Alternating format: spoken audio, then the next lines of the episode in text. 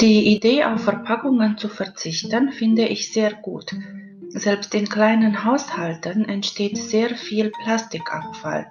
Das liegt auch daran, dass viele Produkte exzessiv verpackt sind, zum Beispiel die Zahnpastatube oder die Gesichtscreme, aber auch frische Gurken, die mit Folien überzogen sind, oder Obst, die, das in Plastikbehälter verkauft wird.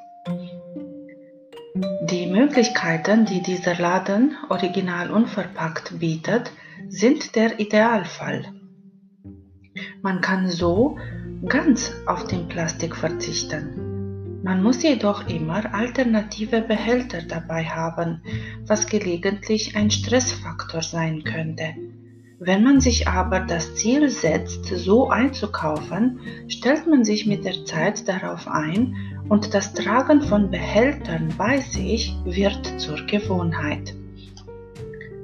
Nicht nur, dass man das Einkaufen planen und organisieren muss, könnte Leute von dieser Art einzukaufen abschrecken, sondern auch die höheren Preise der Produkte.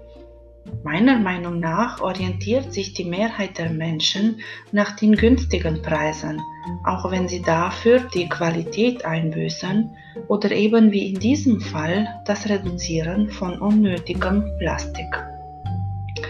Ich kann mir auch schwer vorstellen, wie das für Rumänien funktionieren würde, wo der Preis ausschlaggebend ist.